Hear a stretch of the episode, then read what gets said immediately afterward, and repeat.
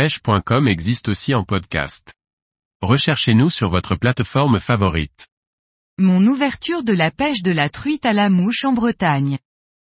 Par Jean-Baptiste Vidal. L'ouverture est un grand moment que je ne rate jamais. Les conditions ne vont pas être faciles à la mouche avec les pluies précédant le week-end, mais j'aurai tout de même le plaisir de prendre mes premières truites de la saison. Comme l'an dernier, nous avons eu le droit à beaucoup de pluie juste avant le week-end de l'ouverture. Plutôt de bon augure pour la suite, mais de ce fait les conditions sont donc difficiles sur la plupart des rivières bretonnes avec des eaux hautes, teintées et froides. J'irai donc sur les têtes de bassin pour trouver de l'eau plus claire et faire mes premières truites de l'année. Avec les fortes pluies, il faudra attendre la fin de matinée pour trouver des eaux moins teintées. De toute façon en cette saison, les truites s'activent peu et c'est souvent aux heures les plus chaudes qu'il faudra être présent sur l'eau. J'arrive donc sur le Haut-Jet vers 11h30 pour être prêt à pêcher entre midi et 16h. Je commence au streamer et dès les premiers lancers, je dépiquerai une première truite de taille moyenne qui viendra sur une imitation de verron monté sur une pointe plongeante lente afin de pêcher creux et doucement. Je prendrai deux autres bonnes tapes, mais sans piquer les poissons.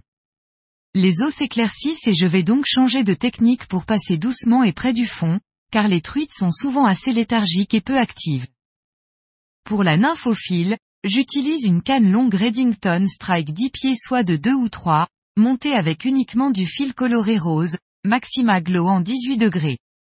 Puis je monte une section de 50 à 60 cm de nylon transparent de même diamètre pour faire une cassure visuelle, puis en dessous, un brin court de 30 cm de Rio Two-Tone comme indicateur de touche. En pointe, je mets un brin en 15 degrés en fonction de la profondeur des coups à pêcher. Ces longues cannes permettent de bien maîtriser les dérives des nymphes et de lancer à plus grande distance. L'important est de bien choisir le poids des nymphes en fonction de la profondeur de chaque poste et la vitesse du courant. Il faut donc en permanence changer de mouche pour passer comme il faut. Je monte une ORL avec tag orange et montée sur une bille cuivrée de 3 mm en tungstène. C'est une très bonne mouche de début de saison avec laquelle j'ai très bien pêché à l'ouverture l'an dernier. Dès les premiers passages, je prends ma première truite de la saison. Une fario sauvage bretonne, de petite taille certes, 18 cm, mais magnifique. Et c'est la première de l'année. Rapidement, je touche quelques poissons qui font plaisir. J'alterne et change le poids de la mouche, mais garde ce modèle en lièvre qui est très prenant et permet de ralentir la dérive tout en proposant une belle bouchée. Après cette première session du samedi, dimanche j'y retourne aux mêmes heures. Je choisis un de mes parcours favoris à 3 minutes de chez moi toujours sur le jet. Les eaux ont baissé et se sont bien éclaircies.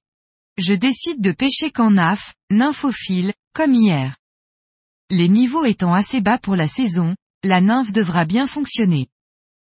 Après avoir pêché 30 minutes sans la moindre touche, un pêcheur descend tous les parcours que j'avais prévu de faire en venant vers moi. Avec ces niveaux, les truites vont certainement aller se planquer. Mais c'est ça aussi l'ouverture. On est rarement seul, et il faut faire avec. On discute un peu, et comme hier, la pêche semble compliquée pour tout le monde. C'est normal, en plus cette année, il a fait froid la nuit, les niveaux font le yo-yo et les conditions ne sont pas idéales. Mais peu importe, le plaisir d'être au bord de l'eau est là et c'est bien le plus important. Je pêche lentement et prospecte surtout les parties les moins rapides du courant, les courants lents et plus profonds, les bordures. Comme dirait un ancien pêcheur, il faut toujours pêcher le plus lent du rapide et le plus rapide du lent. C'est souvent là que se tiennent les poissons. Toujours pas de touche après une heure de pêche. Je change souvent de poids et de modèle de nymphe, mais rien n'y fait. Je ne vois pas non plus de poissons partir devant moi. Elles ne sont peut-être pas dehors. Puis dans un joli trou profond, mon indicateur ralentit.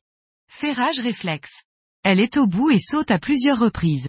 La première, jolie, de la saison avec un poisson dans les 25-26e de centimètre. C'est une belle truite pour ce secteur qui fait entre 4 et 7 mètres de large. Elles sont plus maigres que l'an dernier à la même époque. L'hiver a été plus froid et il est temps qu'elles reprennent des forces. Un tacon, jeune saumon, viendra prendre aussi ma nymphe un peu plus tard, mais l'activité semble très calme.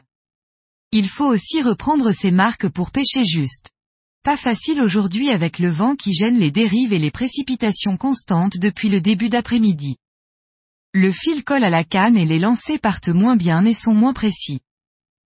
Après une rapide pause déjeuner, vers 13h30 je repars pour deux heures avant de retrouver la famille.